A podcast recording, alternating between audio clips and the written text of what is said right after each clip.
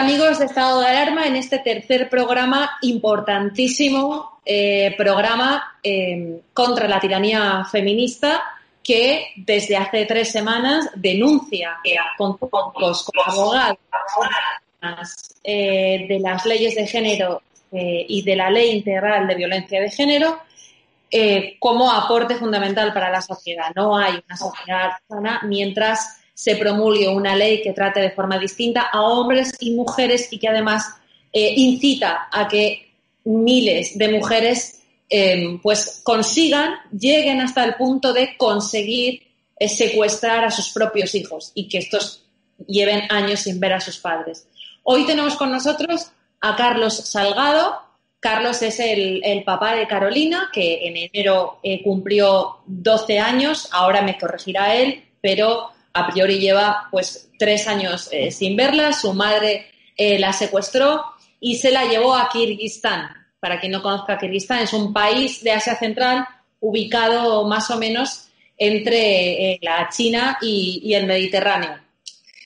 Bueno, vamos a recoger el testimonio de, Carlos y como valor añadido de, de esta entrevista, Carlos les puede contar qué es la poco conocida el poco conocido concepto de la bala de plata, que desde asesorías, bufetes de abogados y con el dinero público se incentiva para que mujeres denuncien falsamente a sus exparejas eh, como víctimas de, abuso sexual, para que sus hijos sean esas falsas víctimas de abuso sexual y robarles definitivamente a sus, a sus hijos.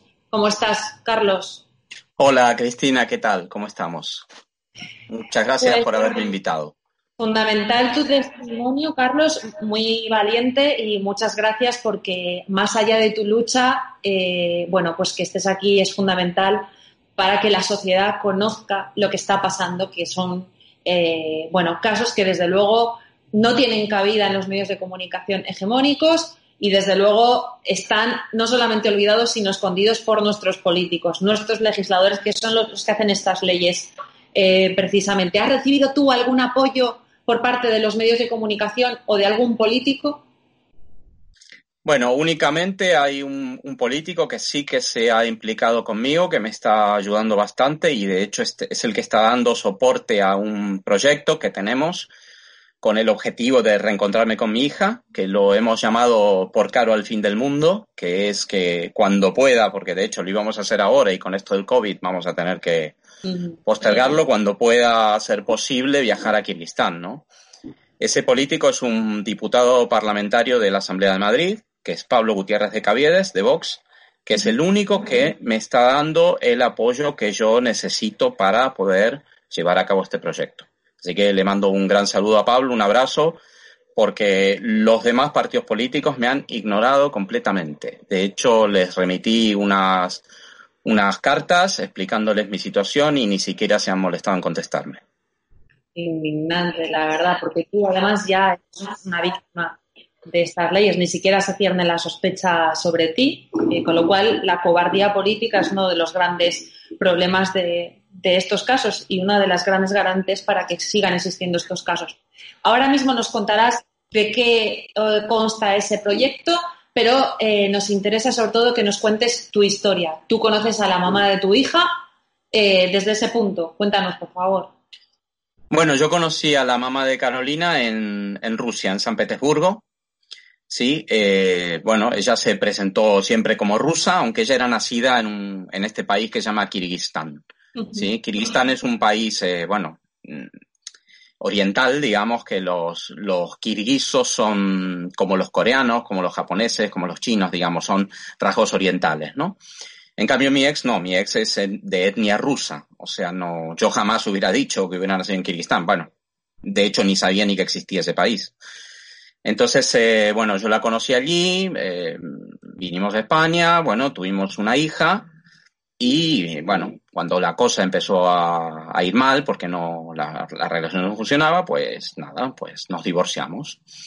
Entonces, a pesar de que en el divorcio teníamos, según el, convenio de separación, teníamos la, mitad del tiempo cada uno con Carolina, ella poquito a poquito me iba quitando días con cualquier excusa, ¿no? Y como era una mujer con la que siempre discutíamos y siempre quería salirse con la suya, yo iba aceptando poco a poco sus recortes, digamos, ¿no? Hasta que llega un momento que el único día que me queda entre semana para estar con mi hija me lo quiere quitar también.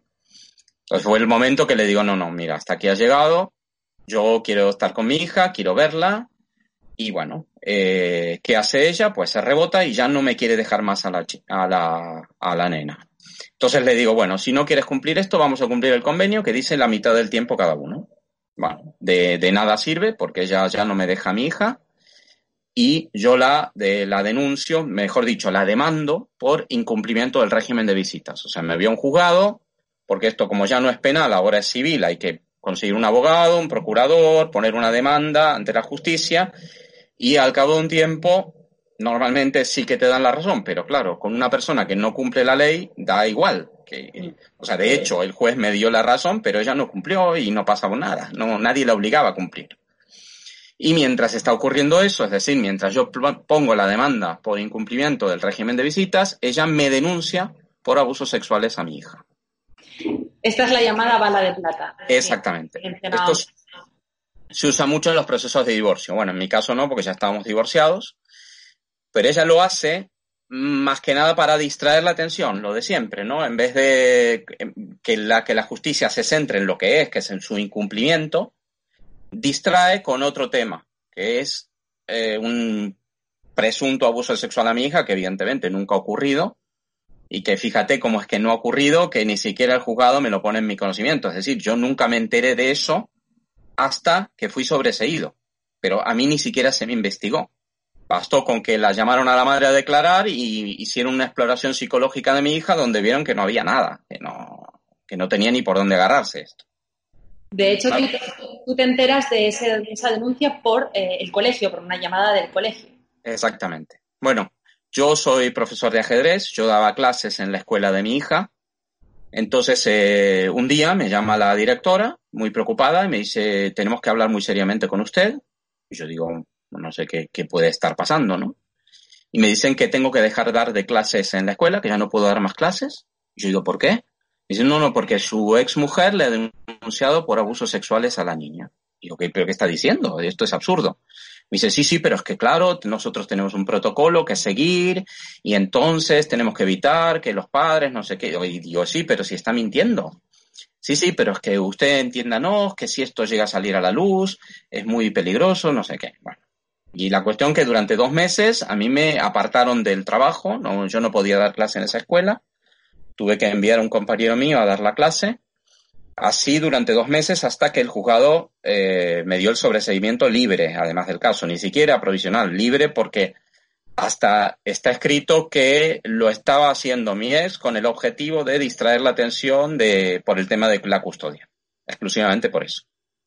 Carlos, tú en este caso tuviste suerte, pero hay muchísimos padres, cada vez denuncian más que eh, la llamada bala de plata les priva durante años por unas medidas cautelares que, por otra parte, es lógico que un juez eh, tenga bien tomar para prevenir la integridad y la seguridad de un, niño y eso en ambos casos estaría bien si no fueran por este tipo de leyes y porque viene siendo asesorado por parte de técnicos o de asesoras o de falsas asesoras de estas mujeres que denuncian falsamente. Una pregunta, uno, ¿a ti te consta que eso sucede en más casos?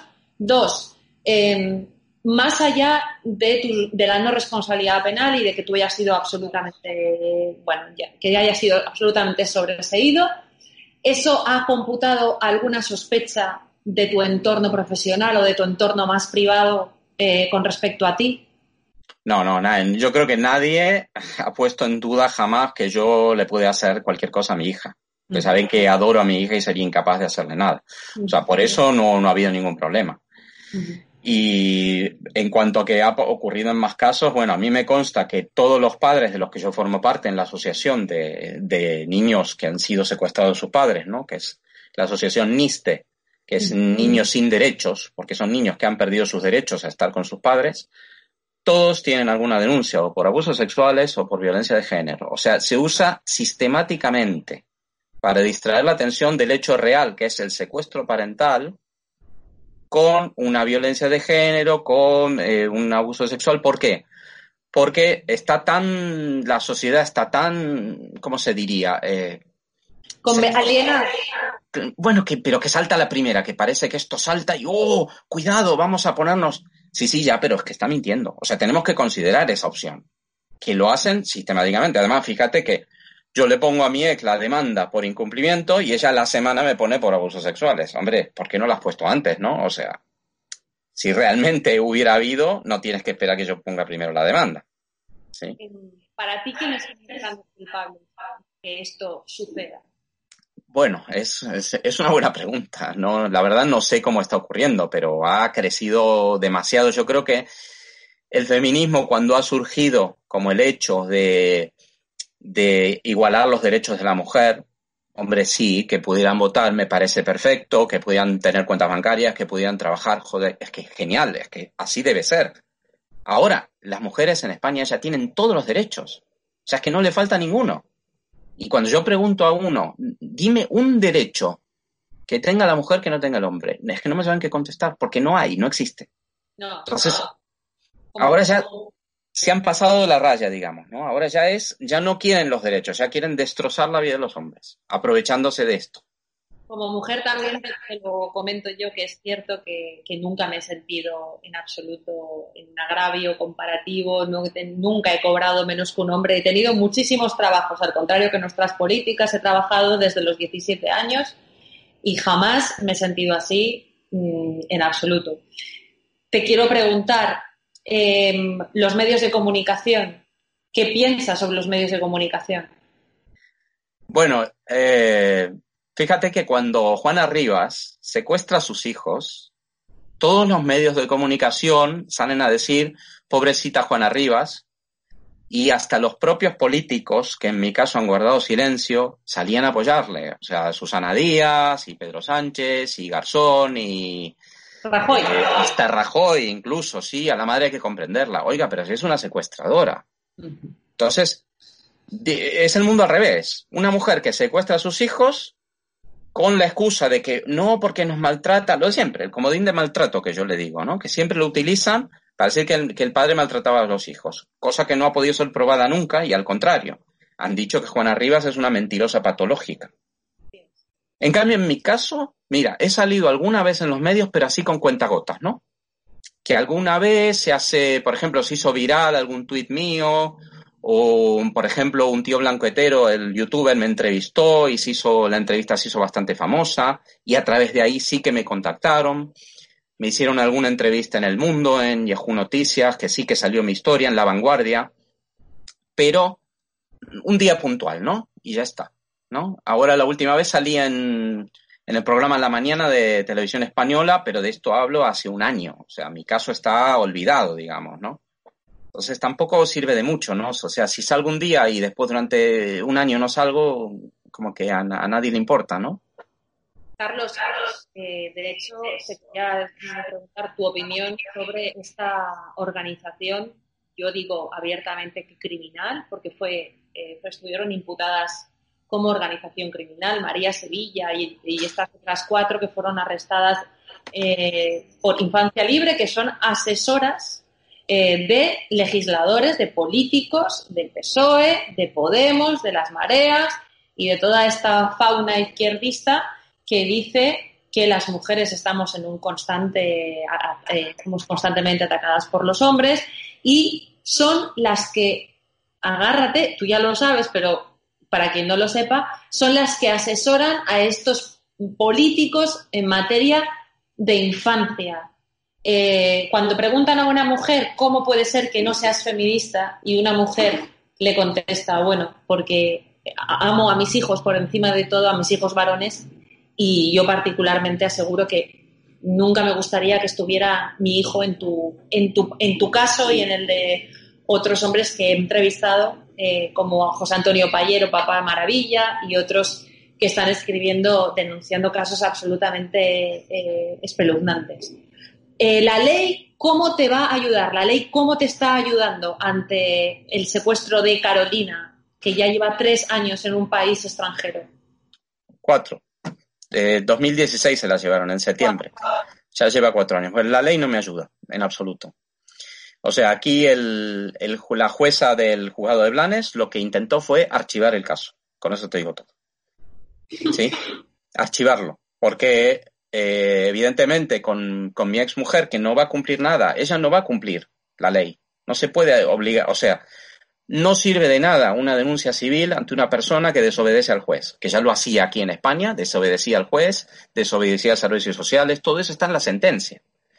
Entonces, una vez que se va fuera del país, ¿qué vamos a hacer? ¿Mandarle una cartita a casa diciéndole, oiga señora, tiene que entregar a su hija? No. Si es una delincuente, se va a casa, se la detiene y se me, se me devuelve a mi hija, ya está. Pero es que, claro, ahora yo hablo frecuentemente con el cónsul de España en Kazajistán, porque lamentablemente ni siquiera hay embajada de España en Kirguistán. Y el cónsul me dice que las autoridades kirguisas que no colaboran mucho. Dice que bueno, ahora nos están haciendo un poquito de caso, más de lo que habitualmente nos hacen, pero como casi no tenemos relaciones diplomáticas con este país, entonces no podemos hacer mucho, no podemos... Ya, ya, pero deme una solución. Me dice, y además, un problema añadido. El secuestro parental no es delito en Kirguistán. Es decir, Kirguistán no puede detener a mi ex por un delito que allí no es delito. Allí no, se, considera el secuestro parental y en España no se considera que las mujeres puedan ser lo suficientemente malas como cualquier ser humano, por otro lado, de eh, ser capaces de practicar el secuestro parental. Eh, tú, sin embargo, no te has quedado de brazos cruzados y has viajado hasta sí, Yo he, yo he viajado e intentado traer a mi hija de la forma que fuese, porque yo me entrevistaba, me había reunido con, con policías, con funcionarios kirguisos y, y todos me decían, ya, pero eh, claro, usted quiere sacar a su hija, podemos hablar, sentarnos y hablar con su exmujer. Dice, nos sentamos, hablamos los tres, o sea, mi hija, mi ex mujer y yo, y a ver qué quiere hacer mi hija. Digo, oiga, no, que esto no está aquí en discusión. Digo, primero que lo que tenemos que hacer es volver a España. En España podemos hablar todo lo que sea, pero Kirguistán no puede ser competente para resolver sobre una cosa que se basa en un delito. O sea, en, en una eh, que mi ex mujer saca a mi hija ilegalmente y luego Kirguistán tiene que tomar alguna decisión y no conseguí ningún tipo de ayuda. Allí no pude con las autoridades kirguisas y bueno, lo que intenté fue tratar de sacar a mi hija mm, por, las, por la fuerza, a las bravas, porque no, no tenía otra salida. De hecho, cuando encontré a mi hija, bueno, al principio sí que se asustó la nena, pero al cabo de un rato yo le expliqué todo. Le expliqué todo lo que había pasado. Y ella, bueno, tenía 10 años, me entendió. Yo le enseñé todos los papeles, le digo, mira, es que tu mami ha hecho mal las cosas. Tu mamá lo que hizo fue sacarte ilegal. Y además hay una orden de la Interpol que la tienen que detener. Claro, Carolina se puso a llorar, pero se puso a llorar porque decía no quiero que detengan a mi mamá. Claro. O sea, su preocupación era por su madre, no por ella. Porque ella estaba bien conmigo. Entonces, yo le fui explicando, le digo, mira, Caro, eh, ahora nos vamos a ir a España y luego mami va a venir a España y vamos a hablar todos y vamos a resolver las cosas. Porque yo quiero que tengas papá y mamá. O sea, yo nunca le voy a negar mi hija a su madre porque es su madre. Será lo que será, pero es su madre. Entonces yo lo que quería era eso, traerla de vuelta a España. ¿No lo conseguiste? No, me, detuvieron en la frontera y faltaba un, bueno, un requisito legal de Kirguistán, ni siquiera de España. O sea, yo tenía pasaporte de mi hija, tenía la sentencia, tenía todo a, a favor, pero en Kirguistán necesitabas lo que se llama un visado de salida. Es decir, cuando tú entras al país te ponen un sello en el pasaporte y cuando sales lo tienes que enseñar. Claro, el pasaporte con el que salía mi hija no era el mismo con el que había entrado. Entonces yo no tenía ese sello. Entonces los kirguises me empezaron a preguntar qué había pasado, cuándo había entrado mi hija y todo, y bueno, al fin y al cabo tuve que contar toda la historia, y cuando conté la historia, me detuvieron a mí por intento de secuestro. Si, oigan, pero si yo es mi hija y solo quiero volver a llevarla de vuelta al país, ¿cómo la voy a estar secuestrando? Y además si yo tengo la custodia y la patria potestad en exclusiva de mi hija. Pero bueno, no se pudo razonar con ellos me detuvieron, me mandaron a la, a la comisaría Ikirgiza, encima yo no entendía nada porque hablaban en ruso, con lo cual no sabía nada de lo que estaban hablando. Yo pedía llamar a la embajada, no me dejaron llamar a la embajada, pedía un abogado, tampoco me dejaron llamar a un abogado, o sea, me interrogaron ahí sin, sin cumplir los, los más mínimos derechos humanos que debe tener cualquier persona. Y bueno, me tuvieron ahí un día y medio detenido. Y al final me soltaron porque en realidad yo no había cometido ningún delito. O sea, yo lo único que quería era volver con mi hija a España. Ahora, sí, me soltaron sin mi hija, claro. Llamaron a la madre, le devolvieron a la niña y, a mí me echaron del país. Carlos, que tu mujer, o tu mujer, perdón, fue asesorada por alguien para llegar desde la bala de plata hasta el secuestro parental? Sí. Su pareja eh, trabajaba en los juzgados de Blanes, precisamente. Era la persona, él no es, no es abogado, pero era el administrativo que designaba los abogados de oficio. Con lo cual tenía muchos contactos con muchos abogados y sin duda fue el que la asesoró. De hecho, este, este hombre, que es español, está allí con ella en Kirguistán. Y hemos pedido a la jueza que emita una orden de detención para este señor, que es español. Claro, a ella no se la puede detener porque es kirguisa, pero a él sí y la jueza se ha negado a emitir la orden, diciendo que no porque ya había sido interrogado en el caso. Sí, fue interrogado cuando no sabíamos que él estaba implicado en el caso. Ahora lo sabemos y no ha querido tampoco emitir una orden contra él. Carlos, pelado, ¿vas a llevar esto a una instancia superior? ¿Está ya en proceso? Bueno, eh, ahora, en, a través de un abogado de Madrid, que también está en contacto con Pablo Gutiérrez de Caviedes, tenemos la intención de llevarlo al Constitucional. O sea, pedir un recurso de amparo ante Constitucional por la vulneración de, bueno, de mis derechos como padre y de los derechos de mi hija. O sea, a mi hija no se, no se están, se están vulnerando sus derechos, no se están cumpliendo y, y España no está haciendo nada para, para poder solucionar esto. Sí, además yo con el cónsul le digo, oiga, por muchas pocas relaciones diplomáticas que existan con Kirguistán, es una ciudadana española que está secuestrada allí. Aquí hay que dar un puñetazo encima de la mesa y decir, señores, se acabó. Aquí se acabó esto. ¿Nos van a hacer caso o nos van a hacer caso? Porque si no, habrá que denunciarlo a instancias superiores todavía. ¿Sí? Y me dice, ya, pero es que el secuestro parental no es delito. Oiga, bueno, vale, de acuerdo, pero hay una convención que se llama Convención de los Derechos del Niño, que Kirguistán sí que ha firmado, y en esa Convención de los Derechos del Niño mi hija tiene derecho a comunicarse conmigo y no se está cumpliendo. ¿Por qué? Porque mi ex lo evita. Y claro, si nadie va a presionar a mi ex a decirle que lo tiene que cumplir, entonces ¿cómo vamos a solucionar, solucionar esto? Cuatro años así, en esos cuatro años, ¿cuántas veces has podido mantener una conversación telefónica con tu hija? No, ninguna, nunca. Ninguna. La única conversación que tuve fue cuando estuve allí en Kirguistán, 30 de abril de 2018, que la intenté sacar del país. Que estuve ocho horas con Carolina en los últimos cuatro años. Hasta que nos separaron. ¿Cómo te mantienes entero? Bueno, eh, dando, eh, o sea, teniendo la esperanza de hacer cosas. O sea, ahora el proyecto este por Caro al fin del mundo, porque, mira, me ilusiona. Me ilusiona saber que quizá solo quizá me llegue a reencontrarme con mi hija. Y que pensando que en el peor de los casos, que viajáramos a Kirguistán y por lo que sea no pudiera hablar con mi hija, que yo voy a dejar todo un montón de, recursos, es decir, en la red van a quedar vídeos, van a quedar...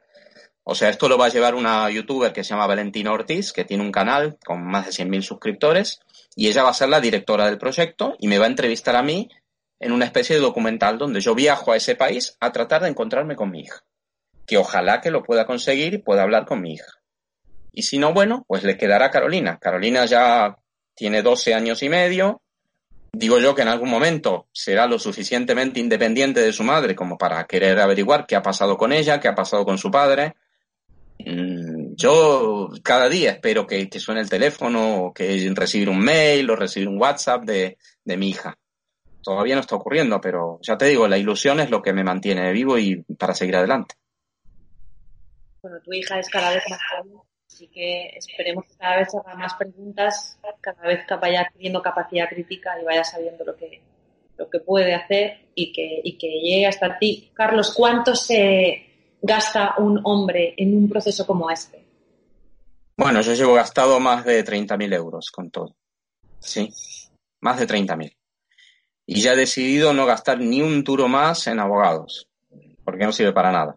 No por los abogados, ¿eh? que he tenido abogados malos y abogados buenos, y la abogada con la que tengo ahora estoy súper contento, sino porque es inútil. O sea, aquí no, no se consigue nada. Por mucho que yo tenga la mejor abogada del mundo, es el juzgado el que no hace caso.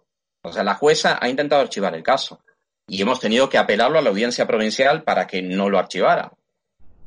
Pero claro, mm, ese país no cumple. ¿Crees que hay un sistema en España que trata de forma distinta, por lo tanto que no respeta los derechos humanos de la mitad de la población, de la población masculina y parte de la femenina, porque recordemos que también hay víctimas mujeres, las nuevas parejas de hombres como tú, las abuelas, las hermanas. Ayer hablaba con mi hermana precisamente por Skype. Bueno, mi hermana vive en Buenos Aires, ¿no? Y mi hermana y mi sobrina, o sea, son dos mujeres y me preguntaban, pues, ¿cómo va, cómo va el tema? ¿Cuándo vamos a ver de nuevo a Carolina? Porque ellas la pudieron ver, la, conocieron esa vez que viajaron a, España en 2016 y la conocieron y, desde entonces no, o sea, la sobrina y la prima no pueden saber nada de, Caro, no saben nada. O sea que este sistema sí, claramente, o sea, la mitad de la población, o sea, el, secuestro parental, fíjate que no, no se está teniendo, no se está teniendo en cuenta como una cosa gravísima, ¿no? O sea, España se enteró de que existía el secuestro parental con el caso de Juana Rivas en ese momento. Pero curiosamente se ponían de parte de la secuestradora, o sea, el mundo al revés. ¿Sí? Si vas a algunas noticias en los periódicos, en vez de titularlo secuestro parental, lo ponían violencia de género. Digo, oiga, ¿qué violencia de género hay aquí? Estamos todos locos. O sea, eh, este sistema. Sucede, hay una gran parte de la población eh, engañada, lobotomizada por medios de comunicación, porque incluso cuando estamos hablando de asesinatos de mujeres a sus propios hijos, eh, Ana Julia Quezada, una mujer que hace un par de meses o tres, eh, creo fueron tres, asesinaba a su hija en una bañera en, en, otra mujer en Gerona que mataba a sus hijas gemelas, y ahí se dice que la mujer es desequilibrada, que sí, tiene sí, sí. psiquiátrico, sin embargo el hombre es siempre machista. Sí, sí, siempre que una mujer mata a sus hijos es porque estaba deprimida, porque estaba, tuvo un brote psicótico, cualquier excusa, siempre se la justifica. En cambio, si un hombre luego mata a sus hijos es para hacer daño a la mujer. No, pues no. O sea, esto de justificar todos los asesinatos por un único motivo es imposible. ¿Sí? Incluso cada vez que un hombre mata a su mujer siempre es por machismo. No, averigua más Quizás porque estaba deprimido, quizás porque había perdido el trabajo, quizás porque no sabía cómo enfrentarse, quizás por celos, quizás por envidia, quizás por... Es que puede dar mil motivos. Pero no, solo machismo y ya está. Ahora, si la mujer mata a sus hijos, también es culpa del hombre, porque seguro que estaba deprimida porque él le hacía algo. O sea, no, esto no es así. Y fíjate los titulares de los medios de comunicación. Un hombre mata a sus hijos, asesina a su hijo. Una mujer mata a su hijo. Una mujer salta y, se suicida. Y el, es suicidio ampliado. O sea, es un eufemismo que se utiliza tanto. Es que no se está tratando las cosas por igual. O, o una cosa que he llegado a oír, que los asesinatos de hijos por parte de las mujeres es superior, de las madres es superior a los padres. Hay muchos más. Pero dicen, es que los matan más porque están más tiempo con ellos. Pero ¿qué excusa es esa? ¿Qué, qué, qué argumentación más ridícula. bajo esa más tiempo pasar a un hombre con su mujer, más legitimado está para asesinarla, ¿no? Es absurdo, es que son razonamientos ridículos. Estoy totalmente de acuerdo. Carlos, em, ¿cuál es el proyecto, el proyecto que, que estás llevando a cabo? Me alegra que me preguntes por eso, porque, bueno, como te imaginarán, no tenemos ningún apoyo de, ninguna clase. O sea, es un proyecto que en realidad pensamos que puede llegar a costar unos 3.000 euros, calculando los billetes de avión, la estancia allí durante un mes y, bueno, y comprar el equipo adecuado. Y hemos hecho un crowdfunding para recaudar esos 3.000 euros, ¿no? Eh, este es un proyecto que consistirá que yo viaje allí a Kirguistán, a encontrarme con Carolina, a intentar encontrarme con Carolina y eh, Valentina lo que hará será, eh, bueno, filmarme en todos los sitios donde yo vaya, las conversaciones que tengan. Si son conversaciones en inglés, pues las traduciremos. Si son en ruso, llevaré un traductor para que las traduzca. Todos los esfuerzos que está haciendo un padre para volver a encontrarse con su hija. Entonces, eh, si estamos allí, podemos hacer también vídeos en directo y la gente nos puede seguir. Entonces, ojalá, ojalá. Entonces, tenemos una página de GoFundMe, donde estamos recaudando el dinero. Lo íbamos a llevar a cabo en abril de este año. Lamentablemente no pudo ser por, por la emergencia sanitaria que estamos viviendo. Y ahora no sabemos todavía cuándo lo vamos a relanzar. Porque, claro, hay que esperar que pase el verano, a ver qué pasa, si hay algún rebrote y no, y bueno, yo no sé si será el año que viene. Fíjate que lo lanzamos para el 7 de enero, que es el cumple de Carolina. Cuando Caro cumplió 12, lanzamos el proyecto. Y ahora no sabemos, estamos hablando con Valentina cuándo relanzarlo, pero, pero bueno, que me pueden seguir en, en Twitter, arroba papadecaro, o en el proyecto que es eh, barra baja o el guion bajo al principio y después al fin del mundo. ¿Sí? O pueden buscar en, en, Google, que es siempre lo más fácil, por Caro al fin del mundo y saldrá el proyecto. O sea, cualquier persona que quisiera ayudar de la forma que sea, ¿eh? no necesariamente con dinero. Pueden apoyar, por ejemplo, no sé, si me dice, mira, yo no te puedo dar dinero, pero te puedo regalar un micrófono que no uso, por ejemplo, ¿no? O, o te puedo dar ropa, ropa de abrigo, o, o te compro un regalo para Carolina, para que se lo lleves de cualquier forma pueden ayudar, ¿no? O tengo un contacto en un medio de comunicación que te va a permitir salir y explicar el proyecto. ¡Ey, genial! Todo lo que sea. Cualquier, cualquier ayuda siempre es bienvenida. Bueno, desde este y desde eh, mi, lado en concreto, eh, tú cuentas al máximo con, mi ayuda eh, en todo lo que necesites y vas a estar aquí todas las veces que sea necesario. Nosotros estamos y yo estoy personalmente encantada y además es un honor para mí eh, entrevistar a una persona luchadora como tú y va a ser un honor el día que vuelvas con Carolina poder eh, conocer a esa cría preciosa y maravillosa. Em, Carlos, ¿qué le dirías a tu hija si te estuviera escuchando? Mira, Caro, que sepas que papi te quiere con locura y que, que papi lleva cuatro años pensando en ti y soñando el día que nos volvamos a ver. Y, y que, que, sepas que yo nunca, nunca he querido dejarte sin mamá. Yo quiero que tengas papá y mamá, que tengas los dos y que puedas disfrutar de la vida como te mereces realmente.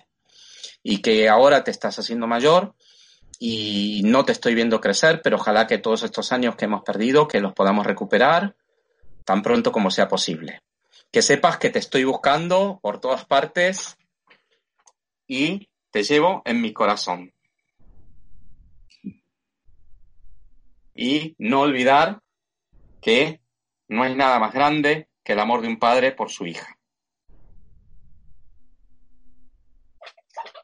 Y nada más, Cristina, muchísimas gracias por haber salido, por haber podido contar mi historia y cuento contigo para el relanzamiento del proyecto cuando lo llevemos a cabo. Ya, ya hablaremos de antemano y, y haremos un super lanzamiento. ¿eh? O sea, eso quiero que todo el mundo se entera, que sepa que papi, que papi está luchando por Carolina y que Caro, Caro es lo, lo que más quiero en el mundo. Mira, la tengo hasta tatuada. Bueno, Carlos, no creo que haya mejor forma de terminar que esta. Y vuelvo a repetirte, ha sido para mí un honor y será un honor todavía mayor cuando vuelva, cuando recuperes a tu hija. Muchísimas gracias. Gracias a ti, Cristina. También ha sido un honor que, me hayas entrevistado. ¿eh? Te seguía desde hace muchísimo tiempo y la verdad poder hablar contigo y disfrutar de esta entrevista ha sido todo un honor para mí también. Muchas gracias. gracias.